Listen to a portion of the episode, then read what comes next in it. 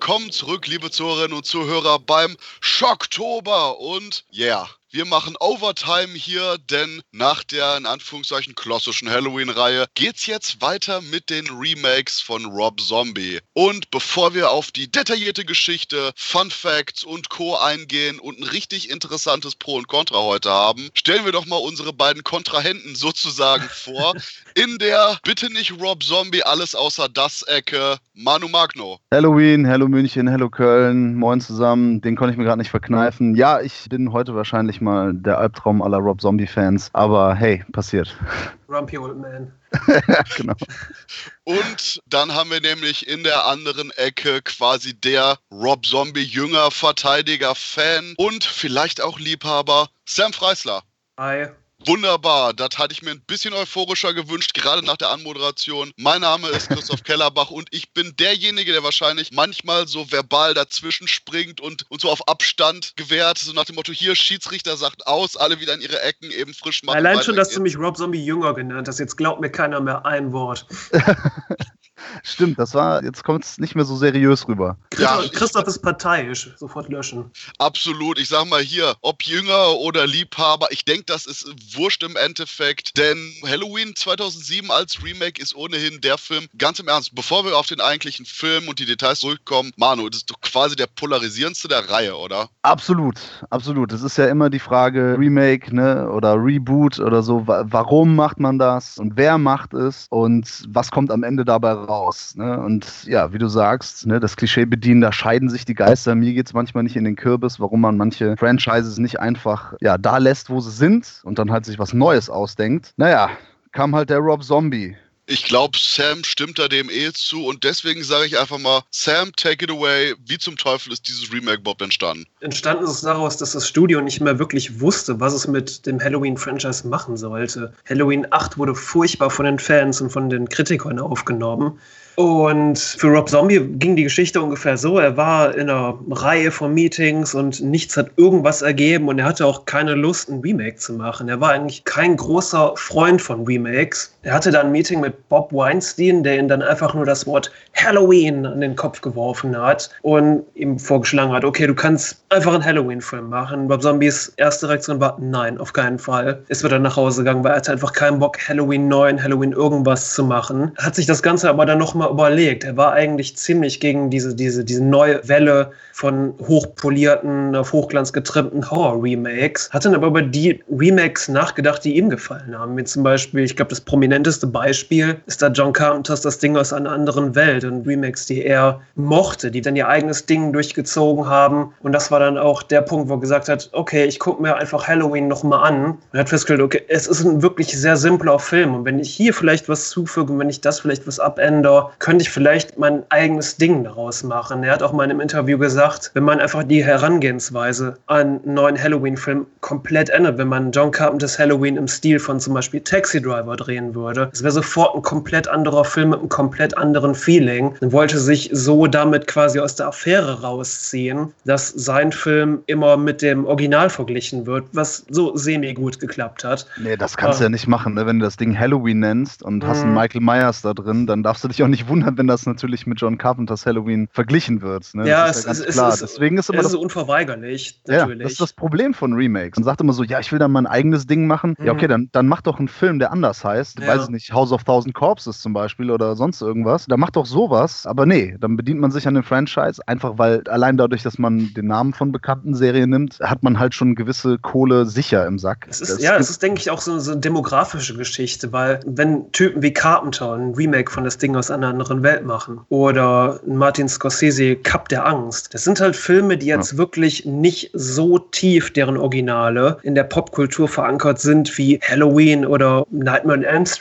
Ganz das heißt, genau. man, hat, man hatte ja sofort eine Fanbase, die wusste, worum es geht, weil Halloween noch immer auch jetzt präsent ist. Du kannst dich dann im Vergleich einfach nicht entziehen. Ja, es war, um das, ja, dieses schlimme Wort Kult mal zu benutzen, also The Thing war ja nicht so kultig, als äh, John Carpenter das neu gemacht hat. Außerdem, ne, das, das Original halt halt in Schwarz-Weiß mit ganz anderen Effekten damals noch und da kann man auch so ein Remake natürlich komplett verstehen, ne? dass die gesagt ja. haben, ey, wir haben jetzt hier ganz andere Möglichkeiten, visuell das darzustellen und natürlich auch in Farbe. Ne? Und somit ist das eine ganz andere Grundlage, daran zu gehen. Und hier war es wirklich, es kommt mir nichts anderes in den Kopf außer Cash Grab. Das ist, mhm. okay, man nimmt das Franchise, wir haben die Rechte daran und ähm, die Leute gehen rein, ob sie es mögen oder nicht. Ne? Man kennt es einfach und die Fans gehen sowieso rein, ob die sich darüber aufregen oder nicht. Sie gucken ihn sich auf jeden Fall an.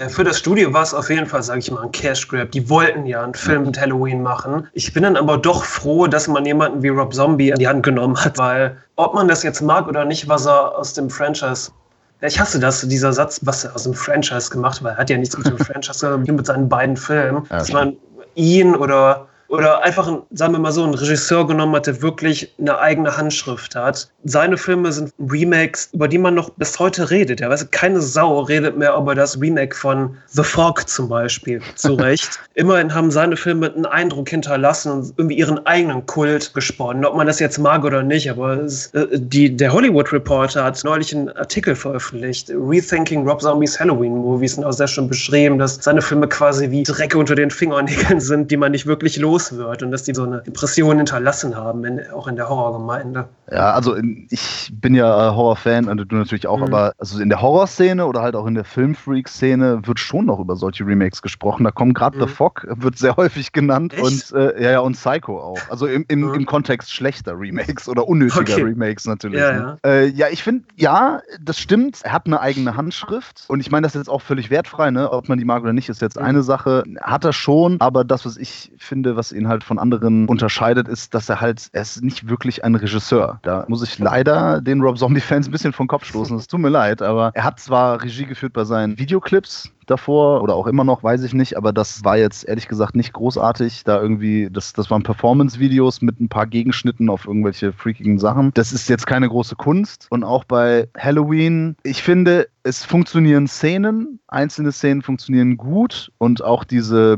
der Look, dieser dirty, abgefuckte Look, das bekommt er hin, aber so insgesamt, so einen kohärenten Film mit so einer, mit einem roten Faden, ja, das habe ich bei ihm, ich glaube, bei The Devil's Rejects gesehen und bei allen anderen Filmen oh, arge Probleme festgestellt. Das ist hier der Punkt, wo ich immer noch gerne irgendwie als einer der wenigen Menschen auch seinen Hexenfilm, dessen Namen ich gerade vergessen habe, das ist peinlich. Lords of Salem. Danke. Immer anführen will, weil ich persönlich sogar fand, dass das, was äh, Story Progression und Struktur anging, sein stärkster Film bis jetzt war. Was?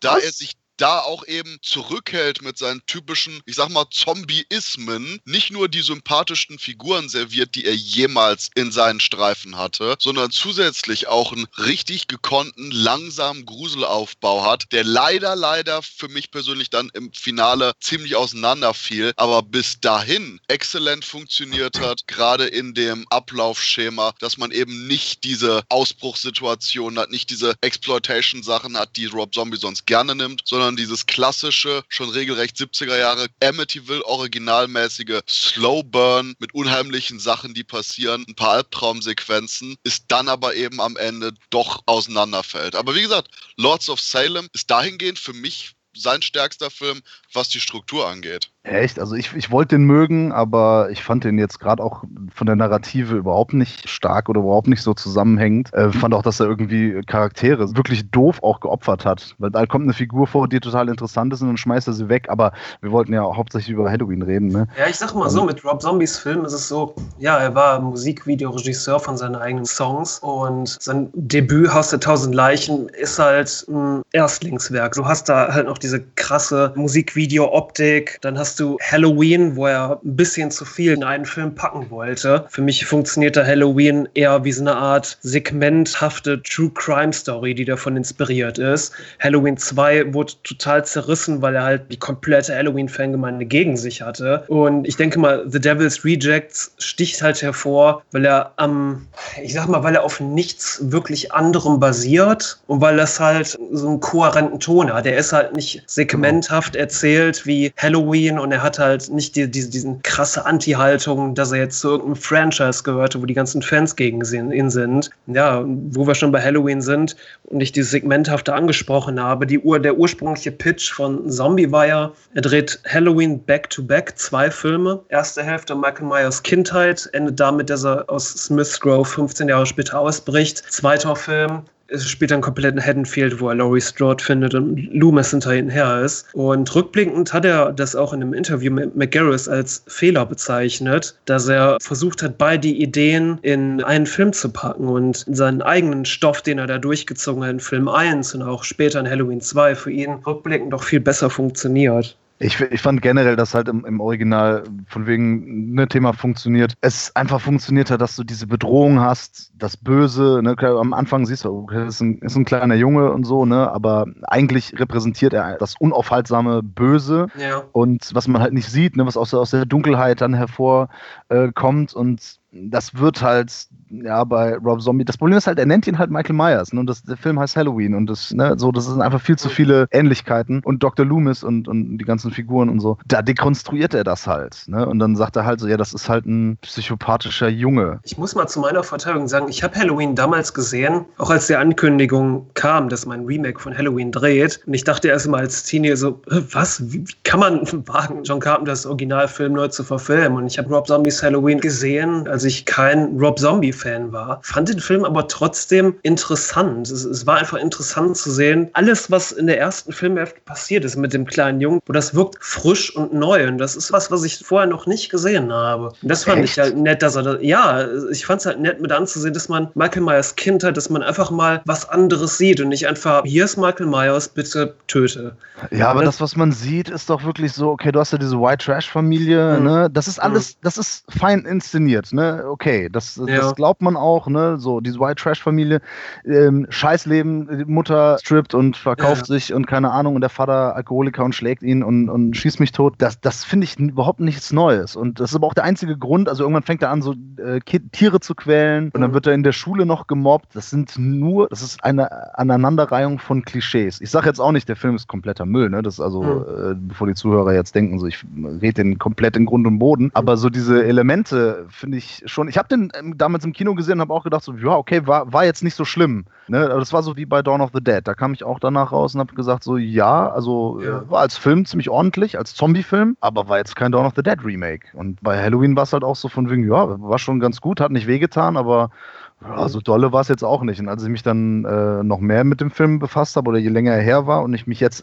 der, im Zuge der Recherche noch ein bisschen damit befasst habe, ja. äh, ist, der, ist der gar nicht so gut gealtert. Bei mir zumindest unter den ganzen Aspekten. Wobei ich jetzt auch einfach nur mal kurz reinhaken wollte mit, ich fand jetzt nicht wirklich, dass quasi eben Rob Zombies Ansatz eine Dekonstruktion dessen war, sondern gerade eben, weil es ein Remake war, das eher einen frischen Touch mit reingebracht hat. Und ich glaube, das größte Problem, was der Film hatte, war, wie gesagt, die diese eigentlich zweigeteilte Konzept der Filme zu übertragen auf einen Streifen. Das, was hier Michael Myers Junior quasi durchmacht im Film am Anfang, ist dieses klassische Serienkiller, How to be a Murder. Wir haben die Familie, die äh, schlecht ist. Wir haben das komische Verhältnis zur Mutter. Wir haben das Töten der kleinen Tiere. Wir haben das generell äh, antisoziale Verhalten. Das ist quasi dieses Musterbeispiel. Wenn man Eben, quasi das ist doch langweilig. Es geht. Ich finde immer, es ist, wie man Klischees präsentiert. Ja, es ist irgendwie ein Klischee, okay er kommt aus einem schlechten Verhältnis. Ich habe das irgendwie nie so gesehen, weil das auch mal Zombie in einem Interview gesagt hat, dass er eigentlich keine wirkliche Erklärung dafür geben will, warum Michael Myers letztendlich diesen psychischen Abstieg hat. Und ich denke mal, er hat dieses White Trash-Ding genommen, weil das halt so ein Milieu ist, so eine psychische Erkrankung, einfach gar keine Beachtung findet, wo das quasi schleichend passieren kann, ohne dass es jemand bemerkt. Und, ähm, oh, sorry, da muss ich aber mal einhaken. Also erstmal, ich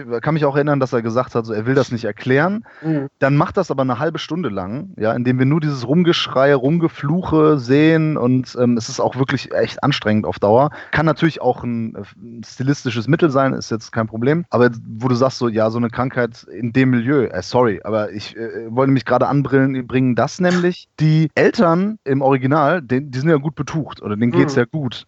Ja. Und das hätte ich übrigens sehr gerne gesehen. Ja. Ähm, das vielleicht mal aus, äh, vielleicht sogar noch aus einer Sicht von Superreich, ja, Superreich vielleicht nicht, aber auf jeden Fall von sehr gut gestellten äh, Leuten. Von so einer spießbürgerlichen Familie. Genau, und gerade bei solchen Leuten äh, tauchen, werden nämlich solche Krankheiten nämlich auch mal gerne ja. vertuscht oder unter den Tisch äh, fallen lassen. Gerade bei Leuten, die viel Geld haben, ähm, mhm. weil die beachten nämlich, also das ist jetzt auch so ein Klischee, ne? Die beachten ihre Kinder halt auch manchmal nicht oder gehen nicht so auf deren Probleme ein oder denken, ja, wir können ja gar keine Probleme haben, ist alles tutti bei uns. Das würde auch funktionieren, denke ich. Das wäre auch ein interessanter Ansatz gewesen, stimme ich dir absolut zu. Du hast aber auch da einen Rob Zombie dahinter, der sagte, okay, ich will vom Anfang an des Films, dass die Zuschauer wissen, das ist nicht die John Carpenter-Welt. Ich stimme dir dahingehend zu, am Anfang diese ersten zehn Minuten des Films, diese ganze Schreierei, das in der Schule, ist jetzt für mich als Rob Zombie-Liebhaber jetzt keine, keine Überraschung, sage ich mal. Ich komme damit ja, wahrscheinlich ja, besser klar. Aber ich muss sagen, wenn du jemanden hast, der Halloween-Fan ist und er ist halt nur mit dem alten Franchise vertraut oder du hast jetzt einen Otto-Normalverbraucher, der sich den Film anguckt, weil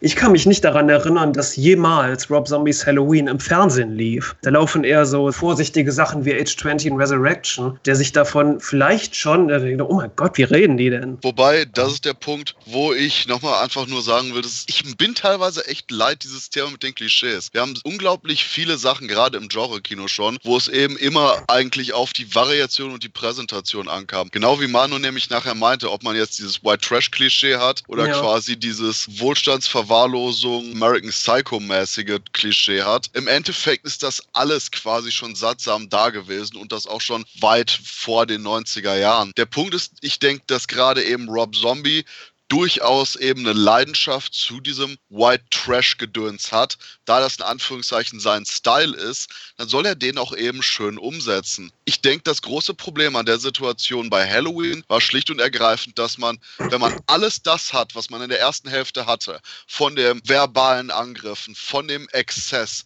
von den Bullies, von der Gewalt und Co. ausgelagert hätte auf wirklich eine komplette Spielfilmlaufzeit und eben zwischen diesen ganzen Reizelementen, zwischen dem Schreien, zwischen der Gewalt und Co da einfach ein bisschen mehr Zeit gehabt hätte. Was auch eben in den ganzen anderen Rob Zombie-Filmen, du hast immer so ein bisschen mehr Downtime, während es hier ist wirklich so funktioniert scheinbar, dass man sich das Drehbuch genommen hat zu beiden Filmen und gesagt hat, hey Leute, jetzt machen wir mal alle Stellen weg, die irgendwie vom zeitlichen Ablauf her verknusen können, damit wir das beides hier reinpressen. Und ich denke, das ist auch viel dessen, was auch Manu kritisiert und wo ich auch ein Problem mit habe, weil es ist einfach too much, gerade für diese kurze Laufzeit ja. von Situationen, die passiert. Mit diesem White Trash, das ist immer, wo ich mich frage, ob das vielleicht so ein Begriff ist, den die Halloween-Fans Rob Zombie aufgezwungen haben. Weil ja, es ist eine absolute White Trash-Familie in, in Halloween, aber seine anderen Filme, gut, du, du hast halt irgendwelche komischen, schmärigen, diese Firefly Family, du hast auch diese Karnevalsidioten da aus 31, aber das ist nicht wirklich White Trash. Das ist vielleicht irgendwas, wenn es hier als grungy bezeichnen könnte. Ich habe Rob Zombies Kino immer so ein bisschen den Begriff ähm, für mich selbst erfunden, Grindhouse. Lighthouse Opera. Mhm. Dass Rob Zombie in seinen Filmen immer ernste, düstere Themen fast schon dramhaft verarbeiten will, aber eigentlich auch so zur Hälfte ein Grindhouse-Regisseur ist. Und dass es einfach zwei Sachen sind, die da aufeinander prallen. Und das einzige pure White Trash-Element in seinen Filmen wirklich für mich diese Familie in Halloween in der ersten Hälfte ist. Und dass es vielleicht irgendwas ist, wo damals äh, dieser Backlash von Halloween-Fans kam, irgendwas ist, was sich da etabliert hat. Ja, also mein Punkt war ja auch, also ich mhm. habe das eher auf den Film bezogen. Ne? Also ich habe es mhm. jetzt wirklich nur auf Halloween erstmal bezogen.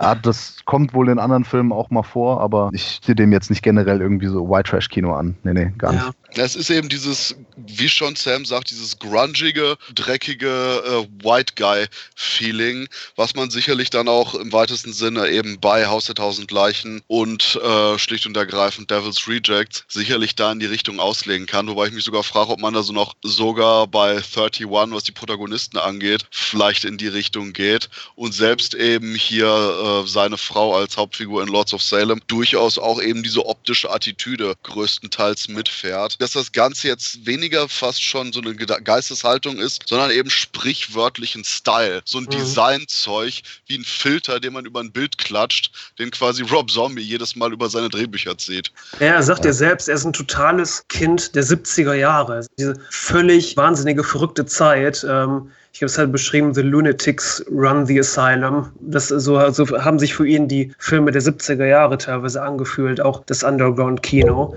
Da kommt das vielleicht auch mit der Schreierei her. Das ist ja. ähm, durchaus da in, in Filmen dieser Dekade da auch sehr ausgeprägt. Das stimmt schon. Ja. Ich, ich würd, man kann ja auch mal, also ich selbst, ne, wie man ja gehört hat, ich bin jetzt nicht der größte Rob Zombie-Fan und mhm. ich finde auch, äh, find auch Halloween aus dem Jahr 2007 halt so, äh, ne, so lala. Ich finde, hätte man sich klemmen können. Aber es gibt auch positive Aspekte in dem Film. Ich finde zum Beispiel ähm, die Rolle des Dr. Loomis. Also nicht immer, was er tut und was er sagt, aber äh, den McDowell zu casten das ist also quasi schon No-Brainer. Eigentlich, das musste man machen, so, weil ich glaube, kein anderer passt so gut da rein wie er. Ich hätte ernsthaft noch Robert Englund in den Mix geworfen. Wahrscheinlich wegen Behind the Mask. Da hat er auch so eine ähnliche Rolle gespielt. Das wäre auch, wär auch, interessant gewesen, tatsächlich. Ah, ich, ich glaube, da hätten sie sich dann noch, also ist mir eigentlich egal, was andere Leute sagen, aber ähm, es, äh, wahrscheinlich hätten sie sich da noch so viel Hate abgeholt, von wegen, yeah, jetzt bringt ihr den Freddy-Darsteller rein.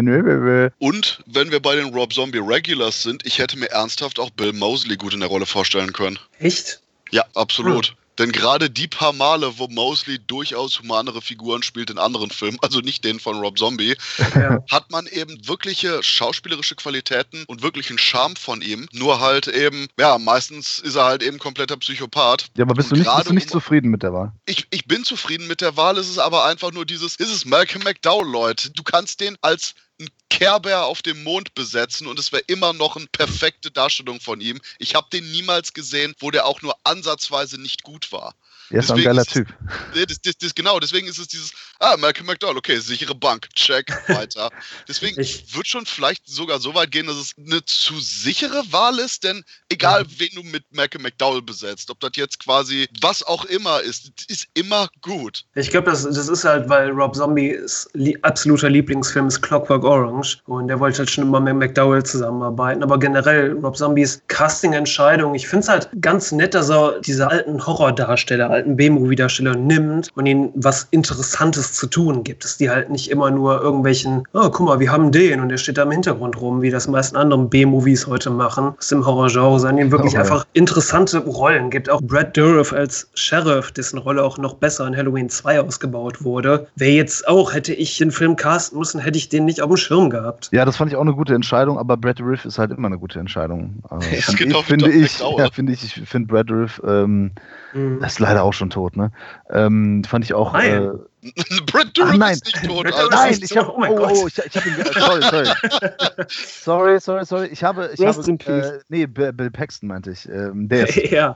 Der, den oh. hatte ich aber gerade von Dings im Kopf. Nee, nee, aber okay. ich meine, äh, Brad Rifts äh, trotzdem immer gut. Ich habe die beiden jetzt nicht verwechselt. Ich hatte nur verwechselt, dass wer jetzt von denen gestorben ist. Okay. okay. Ah. Wobei, was äh, Nebendarsteller angeht, ich freue mich jedes Mal, wenn ich Richard Lynch sehe. Auch einer der am, zu Unrecht am wenig gefeiertsten, besten 80er Jahre Bösewichte überhaupt. Aber irgendwie ist er einfach so an der Erdkante runtergefallen, als die 80er ja. und 90ern wurden und eine Schande. Es ist auch schade, dass er in Lords of Salem nicht mehr mit Wobei sie haben ja angefangen mit ihm zu drehen, aber Rob Zombie sagte, das ging halt nicht mehr, weil Richard Lynch die ganze Zeit da saß, fast blind war und sagte, boah, ich kann überhaupt nichts sehen, Rob. Und dann auch gestorben und die ja halt auch etliche Szenen mit ihm nachdrehen mussten. Okay, und um eine etwas positivere Sache, was die Darsteller angeht, äh, rauszukriegen bei Halloween, abgesehen davon, dass Richard Lynch eine coole Sau war, jemand, der immer noch eine coole Sau ist, Clint Howard. Ich liebe Clint Howard. Ich freue mich immer, wenn ich den sehe. Der hat zwar die ultimative Freak-Fresse und mein Lieblingsbeispiel ist immer noch bei Fist of the North Star,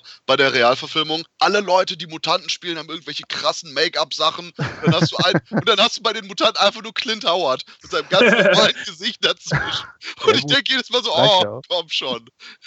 Und du hattest Udo Kier, das war auch cool. Der, und Danny Trejo. Und du hattest sogar Adrian Bobo in einer Szene, die aber geschnitten wurde. Oh, wer, wen hat die denn gespielt? Ach, die war, ich, ich, das war irgendeine Szene, wo irgendein Amt und Dr. Loomis wollte unbedingt Informationen über Laurie Strode haben, weil er sie halt finden wollte, weil er wusste, okay, Michael Myers ist auf dem Weg hierher, aber Adrian Bobo war halt diejenige, die gesagt hat, nein, ich rück gar nichts raus hier. Und das ist halt die Szene, wo er dann zum Sheriff Brad Dourif gefahren ist. Und äh, damit wir den auch noch haben, da ich den letzte Zeit irgendwie ganz oft gesehen habe, Tom Towels. Sagt euch das irgendwas? Ah, ja, genau. Hier, das, das war Otis aus Henry Portrait of a Serial Killer. Der war ah, der okay. saucoole Harry Cooper aus dem Night of the Living Dead Remake. Hat auch in Haus der Tausend Leichen den Sheriff gespielt. Ich gehe jetzt sogar so weit und sage, dass Halloween von Rob Zombie wahrscheinlich die beste Besetzung von allen Halloween-Filmen hat. Es ist halt schwer, gegen solche Ikonen wie Donald Pleasance und Laurie Strode anzukommen. Aber er hat einfach eine schöne Besetzung, finde ich. Und ich muss auch sagen, ich mag Sherry Moon Zombie in dem Film. Ja, sie ist halt keine ausgebildete Schauspielerin und es gibt sicher auch Schauspielerinnen, die die Rolle vielleicht einen Ticken besser spielen hätten können, aber sie ist einfach nicht schlecht und wirkt auch gerade in der Rolle sehr sympathisch, finde ich. Und ich kaufe ja auch ab, dass sie und der kleine Michael irgendwie verwandt sind irgendwie passen die gut zueinander. Äh, da gebe ich dir absolut recht. Da bin ich äh, bei dir. Das sind halt diese einzelnen Versatzstücke, wo ich sage, ja, okay, das ist gut, das ist gut. Wie gesagt, Schauspieler auch ähm, gut besetzt. Auch die Sherry Moon äh, macht das super. Zieht sich hier, ich glaube, es ist der erste oder einzige Film, dem sie nicht nackt zu sehen ist von Rob Zombie. Ich weiß es nicht. Ja, doch, sie ist gut. Aber, ah ja, ja okay. Ja, Siste, dann äh, doch nicht. naja, und auf jeden Fall, ja, die muss halt immer da zu sehen sein. Und die, sie muss natürlich auch immer besetzt sein, ne? weil es immer gut für die Familie Familienkasse, wenn man noch die äh, eigene Frau besetzt, ne? einfach noch ein bisschen Kohle machen. Böse Unterstellung jetzt von mir, aber nee, das macht sie wirklich gut und ähm, das sind ja dann auch äh, die starken Szenen so zur Mitte des Films halt in der äh, Psychiatrie mit äh, äh, mhm. Loomis dann da ist, wo, wo sie dann auch dazu kommt. Das finde ich auch alles gut. Ich finde es nur insgesamt gerade auch bei Dr. Loomis, dann, wie die sich manchmal verhalten. Ne, er sagt, dass Michael gegenüber, dass er schon so, dass sie wie Freunde sind, ja, und das ist schon so voll, eigentlich so eine sehr emotionale Szene. Mhm. Und ich glaube, fünf Minuten später, viel, viel später ist das nicht, hält er diesen Vortrag und sagt so, ja, hier, äh, der ist der Teufel in Person. Mhm. Und ich mhm. denke, was bist du denn für ein Arschloch? Was, was, bist du denn für ein Freund? Mhm. Ne? Ich meine, gut, dass er wahrscheinlich nicht alles ernst meint, was er ihm gegenüber sagt, okay, aber das ist manchmal dann so ambivalentes Verhalten. Ja. Das passt mir nicht und dann kommt so Laurie Strode, unsere Protagonistin im Prinzip, kommt, glaube ich, in der Mitte des Films erst vor. Bei Dr. Loomis ist es halt so, dass es schon so ein bisschen diese, diese Fake-Personalität von ihm ist, die ja dann in Teil 2 noch ein bisschen besser ausgebaut wird. Wie gesagt, die Szenen zwischen ihm und Michael Myers waren, glaube ich, auch noch mit am stärksten im Film, da hast du recht. Und äh, abgesehen davon, dass ich den Gag machen wollte, ja, mit Manu habe ich das genauso. Wenn er da ist, ja, bester Freund, im Hintergrund, Teufel in Person. Aber das weiß, ich, das weiß ich doch. Das postest du sogar bei Facebook immer äh, in der Öffentlichkeit. Scheiße, ich dachte, ich hätte dich da weggeedit. Ah, ja, siehst du? Kannst du so kommt das äh, alles ans Tageslicht. Das ist eine wunderbare Überleitung, damit wir eben, du hattest gerade schon eben einzelne Momente angesprochen, um jetzt mal wirklich bei der Zweigeteiltheit des Films zu bleiben. Bei der ersten Hälfte, bei quasi der Prequel-Hälfte des Ganzen. Manu, hast du da so quasi deine Top- und Flop-Highlights? Was wären das von den Szenen oder von den Elementen der Inszenierung? Ja, okay, das habe ich ja im Prinzip schon eigentlich gesagt, ne? Also es auf jeden Fall, ich, mir gefällt dieses Ganze mit der Schule und da zu Hause nicht. Das ist mir zu, zu sehr mit dem Holzhammer in die Fresse geschlagen, das ist mir zu auf die Nase gebunden, zu extrem. Zu, also nichts gegen extremes Kino, aber das äh, nervt mich halt. Mhm. Und ähm, Psychiatrie, die Gespräche fand ich gut und den Ausbruch, der gefällt mir tatsächlich sehr gut. Sam, was waren da so deine Momente? Hm, ich, ich finde, es sind so stilistische Entscheidungen, die Rob Zombie da mit reingebracht hat. Für ihn ist halt, merkst du einfach, er ist auch Musiker und für ihn ist Musik wichtig. Die Szene mit Love Hurts, über die sich viele lustig machen, ich persönlich mag sie. Ich finde die einfach schön fotografiert. Und in, in, der, in der Mitte des Films, als man in die, in die Irrenanstalt Smith's Grove geht, da gab es auch einfach im Director's Cut ein paar schöne Momente, wo du einfach die Kamera stumm auf Michael Myers und Dr. Loomis gerichtet hast und beide sagen einfach gar nichts und es einfach Schweigen und dann endet die Szene einfach. Das ist halt dieser, der psychische Abstieg von Michael in Smith's Grove ist einfach wunderbar festgehalten. Und da gab es auch ein paar tolle Szenen mit Sherry Moon Zombie und Deck Firsch, so heißt er, glaube ich, dem kleinen Michael. Und wo du gerade sagst, Director's Cut, mein Highlight von der ersten Hälfte ist nur in der Kinofassung, mhm. denn wir können nachher nochmal besonders im Finale ohnehin auf die Unterschiede zwischen beiden Varianten eingehen. Denn in der Kinofassung befreit sich Michael eben, indem er quasi absolut in den Hulk-Modus übergeht und ausbricht aus seinen Ketten, die Leute um ihn herum einfach niederringt, umbringt und dann quasi rausstürmt nach Haddonfield. Denn äh, Michael will quasi nach Hause. Wenn im Director's Cut irgendwie Rob Zombie, und das ist ernsthaft der Punkt, wo ich 110% bei Manu bin, ähm, warum auch immer, Rob Zombie dachte sich im Director's Cut, hey, diese Sache, wo Michael Myers ausbricht und zeigt, wie bedrohlich er ist und dann nach Haddonfield geht, nee, wie, wie, wie wäre es, wenn einfach nur zwei Wächter irgendeine andere Insassin in eine Zelle von Michael Myers vergewaltigen und der deswegen irgendwie getriggert wird und abhaut? Ich hasse diese Szene. Ich Es auch. Ist, ähm, also, aber als ich gesagt habe, ich mag den Ausbruch, meinte ich natürlich auch die Kinofassung. No Rape. ja, ja, guck mal, ähm, also, ja klar, natürlich bin ich kein Fan von Vergewaltigungen. Ähm, ich finde Was? auch nicht. Ich finde auch nicht, dass man das äh, unbedingt in den Film reinbringen muss, um irgendwie jetzt zu zeigen, wie krass es ist. Ähm, das, äh, mir reicht auch eine angedeutete Vergewaltigung, finde ich auch schon krass genug. Und da äh, brauchst auch nicht lange oder überhaupt so gezwungene äh, sexualisierte Sachen finde ich immer extrem schlimm. Ich weiß nicht, warum man das dann extra noch reinschreiben muss oder sagen muss, von wegen so, das ist jetzt die bessere Entscheidung äh, oder so. Ich, ich finde, der Film funktioniert so besser. Finde ich nämlich gar nicht. Ich finde es auch total unlogisch. Also, dass die beiden ausgerechnet in seine Zelle gehen und dann mit den Masken und ah, das, also das fühlt sich für mich komplett fremd an in dem Film. Das ist irgendwie, das passt nicht.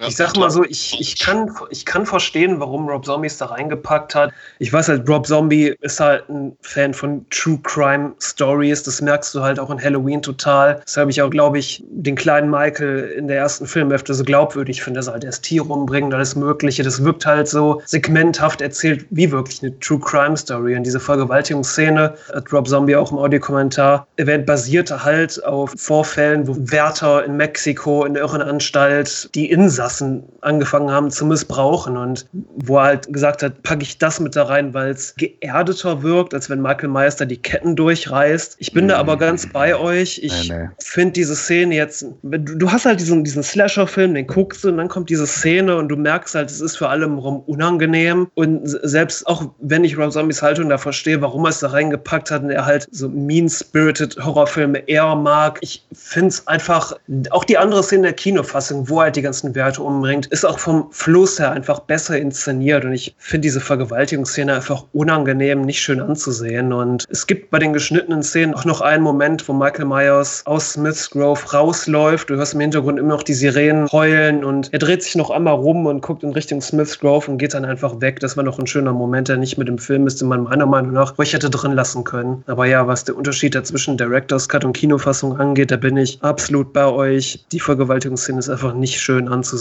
Natürlich hat das, ähm, das ist bekannt, dass es solche Fälle gab und Mhm. gibt und auch geben wird. Es ist äh, Ja. klar, nicht nur da, sondern auch in normalen Krankenhäusern. Gab es in, in Kliniken aller Art äh, und, und Mhm. gibt's und in Gefängnissen. Und ja, schön und gut, das gibt's, aber das muss man ja dann nicht trotzdem Ja. auf Teufel komm raus nur äh, also da reinprügeln, weil ich fand es nicht, dass es so sich angefühlt hat, als wenn, als das ist nachvollziehbar und geerdet. Es hat für mich gar nicht geerdet gewirkt. Ja. Für mich hat das einfach nur reingepresst gefühlt. Du hattest Äh, halt vorher schon Sorry, so, no pun intended. Ne? Aber, Ja, Du hattest halt vorher schon so wah. Du hattest halt vorher schon diese Art Setup, wo du quasi den guten Wärter von f- verkörpert bekommen hast und dann halt diesen Arschloch-Wärter, der gesagt hat, irgendeines Tages komme ich hier raus und fuck hier den ganzen Laden ab. Und du hattest da schon so eine Art Setup, aber wie gesagt, es ist einfach unangenehm und nicht schön mit anzusehen. Und ich, ich bin jetzt nicht jemand, der was Horrorfilme angeht oder so zimperlich ist. Es gibt auch einige andere Sachen, zum Beispiel Eden Lake ist ein unfassbar fieser, dreckiger Film, der wirklich furchtbare Szenen hat. ja, Ähm, richtig gut. Aber, aber wie gesagt, vom, vom Ton her, ich mag es einfach nicht in einem Halloween-Film. Auch nicht in einem Rob Zombie-Halloween-Film. Und das ist der Punkt, wo ich auch meinen persönlichen Disclaimer anbringe und sage, ich mag zum Beispiel das Original Spit on Your Grave sehr, aber es ist einfach eh von so einer ähnlichen Szene too much, das Ganze in Halloween reinzupacken. Und ich gehe sogar so weit und sage, dass quasi das eben, gerade mit dem Auftauchen dieses Moments im Director's Cut, das ein wunderbares Beispiel ist für das, was Manu nochmal gesagt hatte. Dass man quasi Einzelszenen hat bei Rob Zombie, die gut funktionieren, aber es oftmals eben, auch wenn er meinte, eher öfter als oftmals, ist an dem Gesamtstruktur und Ablauf hapert. Und genau das ist wie der Moment, wo er meint, hey, da in Mexiko, da haben noch irgendwelche Leute die anderen in der Irrenanstalt vergewaltigt. Warum packe ich das nicht auch da rein? Was, was schlicht und ergreifend einfach eben too much ist, zu weit sich von dem eigentlichen Thema entfernt und dahingehend eben den Ablauf radikal stört Und noch mhm. viel schlimmer, eben wenn man so ein heftiges Thema und so einen heftigen Moment einbaut, das Ganze in dermaßen abgekapseltem Art und Weise irgendwie zu drehen, dass man es wortwörtlich mit einer ganz anderen Szene ersetzen kann und es nicht weiter aufgegriffen oder thematisiert wird. Das ist wirklich dadurch schon quasi eigentlich beim Schnitt hätte klar sein müssen, Leute, das ist über. Ja, das funktioniert nicht und vor allem, das unterscheidet ihn halt wieder auch von, von einem richtig guten Regisseur einfach, weil äh, gute Regisseure oder gute Filmemacher äh, leben, arbeiten nach dem Motto Kill Your Darlings. Ne? Also auch Szenen, wenn man die gut findet oder ne, einzelne äh, Elemente, dann muss man die auch mal rausschneiden, für das große Ganze opfern. Ich finde, das Problem ist bei dieser Vergewaltigungsszene, vom Ablauf her funktioniert sie technisch gesehen schon, weil du halt ein Setup hattest und weil du halt halt den Approach hast bei, bei Rob Zombie's Halloween, dass du halt Michael Myers als eine Art Frankensteins Monster darstellst, wo du vielleicht ein bisschen Mitleid mit hast und dann hast du halt so ein paar Arschlöcher um ihn herum, die einfach nur Schlechtes von ihm wollen. Aber wie gesagt, mein Problem ist halt, es ist einfach nicht schön mit anzusehen und bei allem, was Rob Zombie in seinem Film gemacht hat, es ist einfach, ja, nicht cool und es funktioniert einfach auch anders, wie man ja bei der anderen Szene gesehen hat, die auch dadurch funktioniert. Okay, das ist jetzt aber der Punkt, wo ich erst erstmal den Gag mache und sage, Frankenstein und Rape, meinst du den Frankenstein-Film von Jess Franco? Okay, aber, ähm, aber um jetzt da auch mal den Sprung zu machen, Michael ist jetzt abgehauen, Michael ist auf dem Weg nach Haddonfield und Surprise Motherfucker, wir haben ein Remake des ersten im Schnelldurchlauf und das ist abgesehen eben von dieser harschen Zweiteilung, wo ich immer das Gefühl hatte, dieser Sprung von quasi der Origin Story zu der eigentlichen Remake-Portion ist unglaublich holperig. Ich hätte echt schon gerne gehabt, wenn man da eben so eine, ja, so eine Pause regelrecht, so eine Intermission gehabt hätte. Fast, ja, eben so Grindhouse-Style, dass man es vielleicht, wie gesagt, ernsthaft aufzieht wie zwei kürzere Filme, die miteinander eben zusammenhängen, um auch wirklich inhaltlich diesen Bruch, wenn man den schon hat, dann nicht nur ein Ausrufezeichen dran zu hängen, sondern den auch strukturell als was Besonderes zusätzlich einzubauen und wie gesagt daraus etwas macht, dass man hier zwei radikal andere Ansätze hat, eine radikal andere Verschiebung der Perspektive, der Erzählperspektive noch mit dabei hat. Und wie gesagt, abgesehen davon, dass eben dieser Bruch für mich ganz, ganz holprig ist, finde mhm. ich sehr schade, dass man eben dieses Quickie-Remake des ersten hat, der jetzt unglaublich zu beschleunigt wirkt und gleichzeitig da auch, während ich im ersten Hälfte nicht wirklich das Problem damit hatte, dass die Leute dermaßen vulgär sind, hier interessanterweise gar nicht mal so eine große Abstufung hat zu der Art und Weise, wie irgendwelche Teenagerinnen reden, die teilweise auch deftig vom Leder ziehen. Und dass man auch, wie gesagt, hier wieder diesen Punkt hat, man hätte den Bruch, man hätte den Wechsel deutlich auch inhaltlich besser rausziehen können von der heftigen Familie, von der extremen Familie, von der ersten Hälfte zu den durchaus etwas harmloseren Sweet Cheerleadern oder was auch immer die ganzen jungen Protagonistinnen sind, dass man eben da wirklich diesen Wechsel mehr hat. Und ja, ganz abgesehen davon, zweite Hälfte, Quickie Remake, oder Manu? Ja, ich wollte gerade was kurz zu der Sprache sagen, die du meintest. Ich finde, die ist auch bei Jugendlichen oder gerade bei Teenagern auch angebracht. Das fand ich zum Beispiel bei Super Dark Times ganz cool. Die haben da auch sehr viel geflucht. Bei was? Aber das Super Dark Times. Fragezeichen. Das ist okay. so eine Art Donnie Darko Stranger Things Ding. Nein, nein, bitte nicht. Okay, mit, Donnie, Donnie, Donnie Darko nicht. Äh, also das steht, der wird überall mit Donnie Darko verglichen. Fandst du wirklich, okay, dass er mit okay, Donnie Darko bin ruhig, Entschuldigung. Nee, hast du den gesehen? Nee, ich habe den noch nicht gesehen. Ich fand den Trailer okay. aber ziemlich cool. Naja, auf jeden Fall. Äh, Super Dark Times. Äh, wird äh, leider gerne mit äh, Donnie Darko verglichen, hat eigentlich mit Donnie Darko nichts zu tun. Ähm, äh, Stranger Things kommt da schon so. und vor allem, es ist eine Mischung aus Stranger Things und Stand By Me. So, mhm. und da fluchen die Jugendlichen auf jeden Fall auch ganz viel und ähm, da finde ich das sehr passend. Das Quickie Remake, ja, das ist, das gefällt mir auch nicht so. Es ist nicht nur überhastet, es hat halt auch noch diese äh, komische Art von Rob Zombie, wie er halt gerne Action inszeniert und das ist halt mit extremer Wackelkamera. Ja, das ist äh, furchtbar. Da ähm, muss ich mal äh, mit dem Kollegen von der Filmanalyse, äh, muss ich mich mal äh, solidarisch ah, ja. ähm, zeigen und zwar sa äh, sagen, ne, bitte wieder Stative benutzen. Ne? Ich meine, der Film ist zwar jetzt auch schon äh, elf Jahre alt, aber ich finde Action, also dadurch, dass man selbst mit der Kamera noch rumwackelt, ne, bringt man keine Dynamik rein. Ne? Also D Dynamik kann man einfangen, aber nicht, wenn man selbst noch mit der Kamera rumshakt oder Shake-Effekte drauflegt. Das finde ich sehr anstrengend. Und ja, so zum Ende, das Ende besprechen wir dann wahrscheinlich gleich noch. Ne? Hm, das ist was, wo ich Rob Zombies Stil ein bisschen verteidigen muss, weil ich bis auf 31, wo ich die Wackelkamera echt richtig problematisch furchtbar fand habe ich Rob Zombies Stil eigentlich immer wirklich geliebt. Er hat mich auch immer, wenn ich selbst damals mit Freunden Kurzfilme so für uns selbst aus Scheiß gemacht habe, hat er mich auch irgendwie inspiriert. Du hast diesen Documentary-Style, dass du vielleicht mit der Kamera ein bisschen weiter weg und auch irgendwas im Vordergrund hast, dass, dass du irgendwie so ein bisschen Beobachter vielleicht bist. Auch immer selbst ein bisschen inszeniert. Da ist mir die Wackelkamera wirklich nicht so schlimm aufgefallen ähm, bezüglich dem Quickie Remake. Ich finde den Übergang jetzt nicht so abrupt wie ihr beide wahrscheinlich. Du hast einerseits hast du noch Malcolm McDowell als Element, der beide Dinge verbindet und du hast auch von den Farben her beide Hälften, sag ich mal, die erste und die zweite Hälfte starten mit sehr warmen Farben und dann wird es halt immer kühler, auch in der ersten Hälfte, wenn Michael Myers anfängt zu morden. Und das gleiche hast du halt als Spiegelbild auch in der zweiten Hälfte, wo man wieder an Haddonfield ist. Alles ist sehr warm und idyllisch und sobald Michael Myers in Haddonfield ankommt, fängt man langsam an, die Farbe rauszudrehen. Du hast auch noch einen ähnlichen Kamerastil, du hast auch gut von den Dialogen her. Und ich persönlich fand, ja, es war ob ich den Begriff Quickie Remake verwenden würde, weiß ich nicht, weil ich mag John Carpenters Halloween, aber es gab auch Momente, wo ich gesagt habe, okay, da hätte man definitiv ein bisschen trimmen können. Vielleicht hat man hier ein bisschen zu viel getrimmt, aber mir kam es jetzt nicht so abrupt vor, gerade weil man sich da im Finale ein bisschen mehr Zeit gelassen hat mit einer Verfolgungssequenz. Aber hier kommen wir auch zu, was ich persönlich finde, Rob Zombie absolut getroffen hat. Und das ist Michael Myers. Ich liebe den Michael Myers in dem Film. Das ist wirklich, tut mir leid, mein persönlicher persönlicher Lieblings-Michael Myers von allen der gesamten Reihe. Ich finde, Tyler Main hat da der Rolle was Eigenes verliehen, wie er sich bewegt. Ich finde die Maske einfach großartig. Und ähm, ja, ich sehe das Ganze mit der Zweiteilung nicht so kritisch. Ich kann zumindest definitiv verstehen, dass man hier Tyler Main als Michael Myers richtig gut findet. Denn gerade eben dieses Wuchtige, dieses Mächtige finde ich hier sehr schön. Was auch natürlich ein kompletter Abkehr ist zu dem eigentlichen, Anführungszeichen, normalen Menschen, auch von der Statur her, den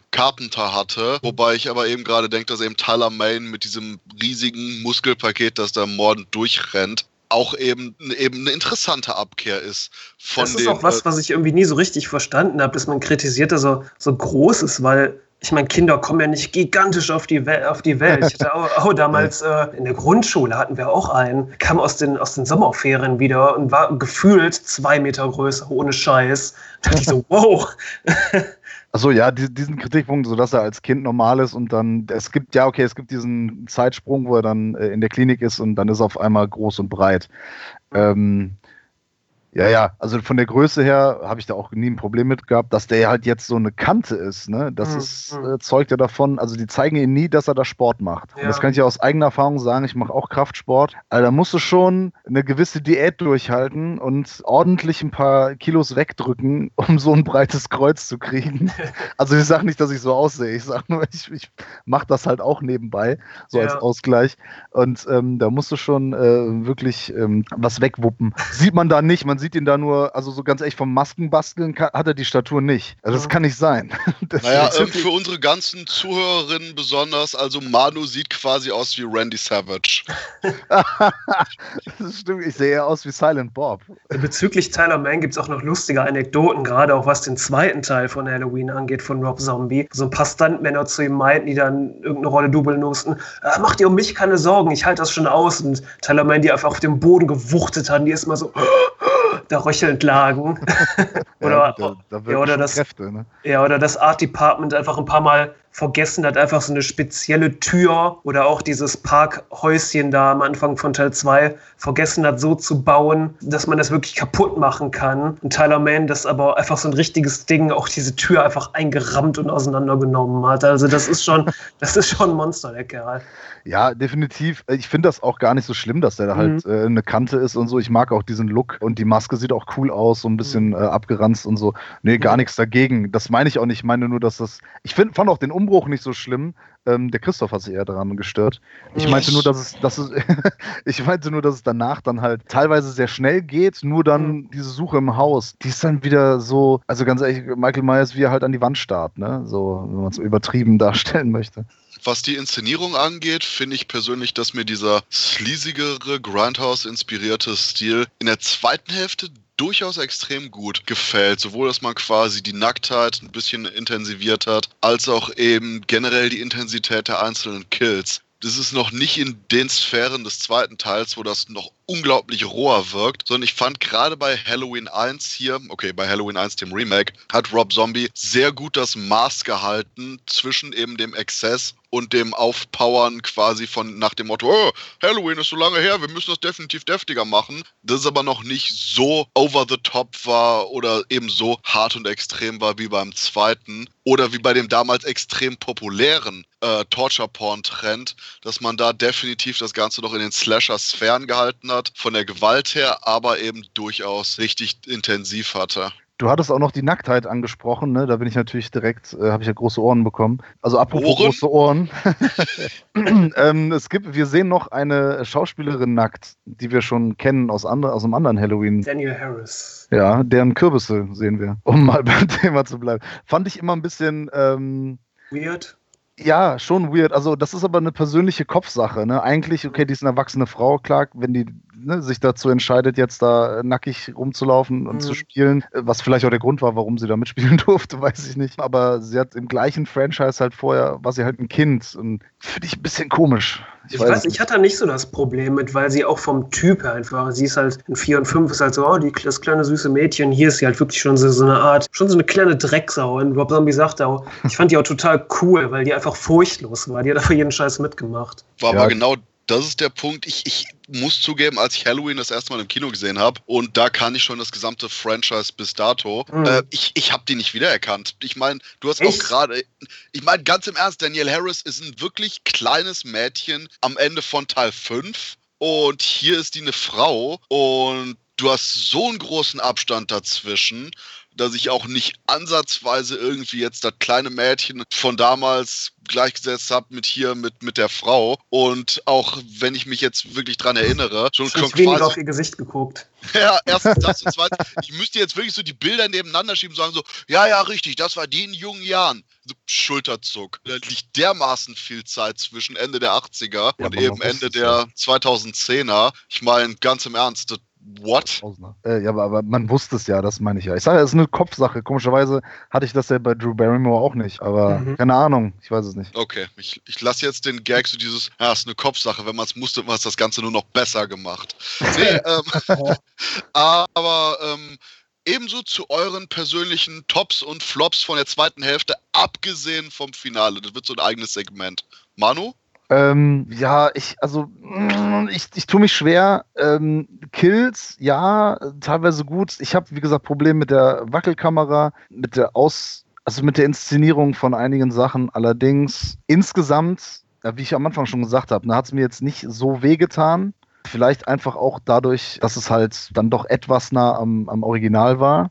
Ja, ist schon okay. Aber ich habe den Film auch ehrlich gesagt nicht immer so zweigeteilt betrachtet. Sam. Highlights sind für mich die Sequenz von dem Mord an Annie bis hin, wo Laurie dann Annie findet und die Polizei ruft. Dann flieht sie über die Straße, weil Michael noch im Haus ist und bricht durch die Tür und schnappt sie von den Augen der Kinder weg. Das ist einfach, wo der Film wirklich so Tempo, Tempo, Tempo wirklich Fahrt aufnimmt und ich persönlich auch sehr intensiv gefilmt finde. Das ist so eines meiner persönlichen Highlights. Ach ja, eine Sache, die mir noch eingefallen ist, so ein Dialog zwischen Malcolm McDowell und äh, Brad Dourif wo die, äh, da unterhalten die sich so und beide overacten halt so, so ein wenig. Das hat mich äh, wirklich sehr an die 70er, 80er erinnert. Das fand ich irgendwie ganz geil. Mhm. Äh, gerade gerade mit den beiden halt. Da, das fand ich super. Und dann hatte ich, jetzt habe ich noch eine Frage, weil ich, habe es leider nicht mehr ganz genauso vor mhm. Augen. Es gibt eine Szene, es ist das Haus, da geht, glaube ich, dann die Tür auf. Ist das, ist das der Mord an der Mutter? Wo er sie wieder reinholt? Ähm, nee, das ist der Mord an Annie. Ach genau, stimmt. Das ist, dann, dann, ist die, dann wird die Tür zugeschlagen und dann ist erstmal Ruhe, ne? Genau, richtig. Und dann, dann wird aber reingeschnitten ins Haus. Und das, finde ich, hätte man zum Beispiel weglassen können. Mhm. Ja, das war zum Beispiel was, was, was ich mochte. Dass, zu ja. Ruhe und dann, man weiß nicht, also ne, der Rest wird so dem Kopf überlassen. Und man weiß einfach nur, okay, die ist jetzt tot das fände ich halt zum Beispiel, das hätte, glaube ich, einen krasseren Impact gehabt, als dann noch drin zu zeigen, wieder mit Shaky Cam und ähm, was dann da abgeht. Ja, ich mag halt dieses Tempo, Tempo, Tempo, da hast du plötzlich diesen Moment Ruhe und dann geht es halt weiter. Und mir hat mir das immer gefallen, gerade weil danach die Szene ist, wo er sie einfach umhaut und sie halt heult und schreit auf dem Boden liegen, er sie packt und so um die Ecke wegschleifen. Das siehst du dann halt nicht mehr. Dann hast du halt hinter den Umschnitt, wo Laurie sie findet und sie liegt nackt oben ohne auf dem Boden, ist mit Messerschlitzen übersät. Und das ist, wo ich finde, dass Rob Zombie da auch manchmal so echt fiese, subtile Sachen mit reinbringt. Ja, was das in Anführungszeichen subtile angeht, na, so subtil wie das Rob Zombie gemacht hat. Mein Highlight wäre dann auch noch e eben der Mord an der Mutter, den äh, Manu angesprochen hatte, weil das auch von der Inszenierung her immer ein bisschen so war, dass er quasi, wenn er zugestochen hat, wenn ich mich richtig erinnere, quasi außerhalb des Bildes war und man wirklich im Fokus hatte die Panik von der Frau und dass das dahingehend sehr schön geregelt wurde. Er hat ja einfach das Knick gebrochen. Ja, diese Verfolgungssequenz vorher war doch, oder? Was ähm, Loris Mutter angeht. Richtig. Ja, du hast halt Loris Eltern, die vor dem Haus sitzen. Da wird der Vater draußen umgebracht. Da taucht Michael plötzlich auf und schneidet den Hals und wirft ihn einfach ins Haus rein, haut die Tür zu. Und dann hast du halt diese Szene, wo quasi Dee Wallace, spielt ja Loris Mutter, so versucht von wegzulaufen, dann packt er sie und bricht ihr halt das Knick. Ja, okay, ich, ich meinte genau das, dieses mhm. äh, Weglaufen vor Michael Myers und irgendwie mhm. habe ich das anscheinend mit der Danielle Harris-Sache wie Manu gleichzeitig auch so einen mhm. Topf geworfen. Ja. Aber genau, ich meinte das mit dem Verfolgen von eben der Mutter und dann eben dem wirklich auch kurzen Kill, dass das eben ja. nicht so rausgezögert war. Was tatsächlich eine Szene ist, die ganz spontan gedreht wurde. Ursprünglich sollte man den Mord an den Eltern gar nicht sehen. Das sollte einfach, wo die Wallace in der Ecke sitzt und schreit und dann abblenden. Aber das war an einem Tag, wo geprobt wurde es war aber alles da. Tyler Main war da in seinem Kostüm, die Wallace war da in dem Kostüm, das Wohnzimmer war so, wie es ist, die Kamera war da. Rob Zombie hat gesagt, fick mal kurz das Drehbuch, machen wir das einfach mal. Und da wurde das halt spontan an einem Nachmittag inszeniert. Okay, ich glaube, fick mal kurz das Drehbuch ist quasi in etwa so der, der Rob Zombie-Wahlspruch. Auf jeden Fall. Ich fand es auch lustig, dass du äh, äh, subtil und Rob Zombie in einem Satz genannt hast. ja, so subtil wie für Rob Zombie. Deswegen, ja, aber der Disclaimer war dabei. Ja, ja aber jetzt mal ganz ehrlich, er hat einfach so ein paar Sachen, die er einfach der Vorstellungskraft überlässt, wo du einfach denkst, so, boah, das ist gerade echt fies. Auch gerade die Szene mit Annie. Da gibt es auch nochmal wie so ein Spiegelbild in Teil 2, wo sie auch wieder Blut auf dem Boden liegt und Brackett sie hinterher findet, wo auch vor Annie verfolgt wird und quasi Michael seine Mutter sieht, die sagt, jetzt habt deinen Spaß, dann liegt sie einfach da nackt, ist Blut überströmt, denkst du, wow, was ist da gerade passiert? Und das ist einfach, wo Sachen in deinem Kopf passieren, die furchtbarer sind als das, was man zeigen könnte. Und apropos zeigen können, boom, Überleitung zum Finale, das gerade im Director's Cut ja extrem verlängert wurde, oder Sam? Es geht. Ähm, nicht so viel. Es gibt da eine Einstellung mehr, wo du merkst, okay, Loomis lebt noch und packt Michael Myers am Bein, wird ein Stück hinterher geschliffen. Und das war es eigentlich schon fast. Was war da nicht die gesamte Verfolgungsjagd äh, deutlich länger in dem Haus? Eigentlich nicht. Die war ähnlich lang. Ich weiß aus der Erinnerung gar nicht mehr, weil ich immer den Director's Cut gucke, weil der mir insgesamt besser gefällt, bis auf die eine Szene, über die wir vorher gesprochen haben. Waren die eigentlich ähnlich lang, bis halt auf diesen Moment, wo Laurie Strode merkt, Dr. Loomis le lebt noch, streichelt ihn kurz über den Kopf und nimmt seine Waffe und dann kommt Michael Myers um die Ecke und Dr. Loomis packt ihn noch mal kurz und versucht ihn aufzuhalten. War das eigentlich ziemlich gleich? Was unterschiedlich war, war das Ende im Vergleich zum Ende aus der Workprint-Fassung. Das Ende endet vor dem Haus. Michael Myers hat Laurie in ihrer Gewalt und Dr. Loomis predigt ihn bis, ah, lass sie gehen, lass sie gehen, er lässt sie gehen. Dann wird Michael halt von der Polizei erschossen, die vorher auch noch aufgekreuzt ist. Und hier hast du halt ein etwas, sag ich mal, ja, es ist ja für und wieder. Ich kenne Halloween-Fans, die sagen, das fanden sie besser, weil es halt ein echtes Halloween-Feeling hatte. Aber ich persönlich mag das Ende der Kinofassung tatsächlich besser, weil es halt einerseits ein Ding einfach zwischen Laurie, Michael und Dr. Loomis ist, andererseits aber komplett ohne Dialoge auskommt, weil auch niemand mehr sprechen muss. Du hast halt dieses komplett reduzierte auf die Charaktere und dann endet es einfach. Okay, vielleicht war das der Punkt, den ich in Erinnerung hatte, dass dann nämlich quasi im Workprint das Ganze deutlich kürzer war. Ja. Und ich bin genau der Meinung wie du, dass gerade die Fokussierung eben auf Loomis, äh, Laurie und eben Michael Myers mir dahingehend auch am besten gefällt, weil das quasi eben die Hauptplayer hat und nicht noch irgendwelche Sachen von außen einführt, um eben dann quasi zum Ende der Geschichte zu kommen. Und ich mochte sehr die gesamte Verfolgungsjagd durch dieses Haus, was mich unglaublich erinnert hat an das Finale von Teil 5, wo mhm. eben die junge Jamie von Michael auch eben durch dieses alte verfallene Haus gejagt wird und hier eben Laurie wiederum von Michael ebenfalls wegriecht. Ich meine, das war dann quasi, wo sie so zwischen den Decken oder zwischen den Wänden kriecht und Michael genau. nach ihr hört. Und man eben da wirklich diese Spannungsfokussierung hat, ohne eben das Ganze noch mit weiteren Morden oder sonst wie aufzuderben, sondern das wirklich eine unglaublich gelungene Slasher-Sequenz für mich war, weil man hm. da einfach nur auch die Herangehensweise, die, den Aufbau der Spannung hatte und eben wirklich dieses Verfolger und Verfolgte Feeling richtig gut rüberkam. Ja, du hast sogar noch die Szene vorher im Keller, wo ich die Bildsprache, sage ich mal, wirklich schön finde. Du hast im Keller, wo Michael Myers halt Laurie Strode gebunkert hat. Du hast dann aber auch im Hintergrund den Grabstein von seiner anderen Schwester, der, der sie symbolisiert. Dann hast du Michael da sitzen, der halt Laurie das Foto von ihr zeigt, wie er sie als Baby auf dem Arm hat und er seine Maske nimmt. Das ist auch so ein schöner persönlicher Moment, den ich auch noch sehr mochte. Ich fand ganz gut, äh, also optisch fand ich eigentlich den Swimmingpool ganz cool. Das war auch sehr cool, ja. Ja, der, der sah wirklich gut aus. Ich fand dann, dass Christoph, was du gesagt hast, mit dem, ne, sie, ver sie versteckt sich in den Wänden und dann guckt quasi Michael Myers, starrt halt dann die Wand an, also sucht sie, aber irgendwann bolzt er doch da einfach nur noch durch wenn ich das Richtig. Der, der wird einfach wütend und reißt dann quasi das komplette Haus mit den Wänden ein. Ja, dann ist da wieder die Subtile, ne, das äh, Subtile von Rob Zombie dann wieder am Start. Ja, aber das passt meiner Meinung nach auch gut zu Michael Myers, da ja, man oftmals bei den Kills eben das, ja. die, die Frustration hat. Er jagt die Leute, aber er wird auch wirklich pisst, wenn es nicht funktioniert. Ja, du hast ja davor, hast du in den, in den Szenen gesehen im Smith Grove, wo er halt diese unkontrollierten Wutausbrüche hat. Ja, also ja, im Kontext funktioniert mhm. schon. Das ja, klar. Also ich sag mal, das ist was, subtil oder nicht, wo man Rob Zombie immer ein bisschen schlechter macht, als er eigentlich ist. Seine Dinge funktionieren schon für sich genommen. Es gibt auch einige Dinge, wo ich sage, ich weiß, was das werden sollte, aber vielleicht funktioniert es da nicht so ganz.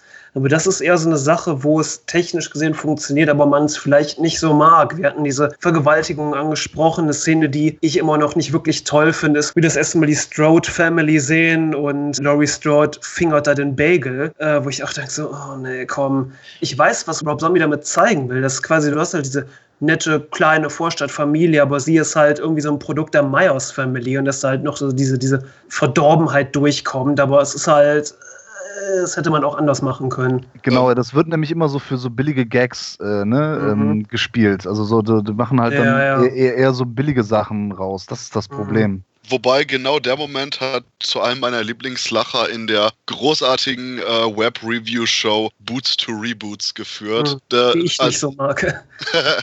äh, wie gesagt, mein persönlicher Tipp, der quasi auch eben immer Remakes und Originale im Kontrast bespricht und da auch Halloween äh, einige nette Gags abgerungen hat. Aber ja, genau wie du meinst mit die Bagel-Szene, wo ich auch dachte, what the fuck? Ich glaube, die ist auch nur im Director's Cut tatsächlich dann wieder mit drin. Jap, mein Schnittbericht, der hier gerade im Hintergrund ist. Jap, äh, Laurie fingert den Donut, ist nur im Director's Cut. Und wo wir jetzt quasi am Ende sind, eben mal so ein grobes Fazit brauchen wir ja eigentlich nicht, da wir am Anfang ja schon so die Meinung zu den Filmen wirklich hatten. Gibt es jetzt noch irgendwas, was ihr unbedingt loslassen wollt zum Halloween Remake, Sam? Also ich würde mal sagen, dass das wirklich so, so eine Hassliebe ist zwischen den Horrorfans und Rob Zombie. Es gibt ja Filme, die hat er gerade The Devil's Rejects, die sind anerkannt. Halloween ist da schon was anderes, weil er halt diesen Franchise-Gedanken mit sich bringt. Aber man muss Rob Zombie zugute halten. Er hat damit wirklich einen Eindruck hinterlassen. gerade in einer Zeit in den frühen 2000 wo wirklich viele glatt geleckte, auf hochglanzpolierte Remakes um die Ecke kamen, hat der wirklich das Ding genommen und seinen eigenen Stempel aufgedrückt. Und das ist etwas, was man ihm auch nicht mehr wirklich wegnehmen kann. Ich persönlich fand, so als Fazit, ist das auch einfach, ob man es mag oder nicht, aber ich mochte, es war einfach frischer Wind im, im, im Halloween-Franchise, weil du halt einen komplett anderen Ton, eine komplett andere Stimme da hast. Manu? Ja, mir hat der Ton ja nicht so gefallen. Also ich fand den, finde den soliden Terrorfilm, äh, solide bis sogar äh, gut, Terrorfilm, aber als Remake oder als Halloween, sag ich mal, als Michael Myers Halloween-Film, ja, sorry, John Carpenter äh, ist da bei mir auf Platz 1 und ähm, ja, da weiß ich halt nicht, also ne, ich sag's, ich hab's nach dem Remake gesagt und ich äh, sag's auch nach dem 2018er, äh, lass den doch jetzt mal in der Kiste, den Michael. Okay, und mit diesen wunderbar positiven Worten würde ich das doch heute abschließen. und ich sag, Leute, der Schocktober ist noch nicht vorbei, denn wir hören uns mit dieser Truppe und auch noch Tom zusätzlich bei Halloween 2 von Rob Zombie wieder. Aber in dem Sinne, viel Spaß beim Schauen von den Filmen und einfach nur bis zum nächsten Mal.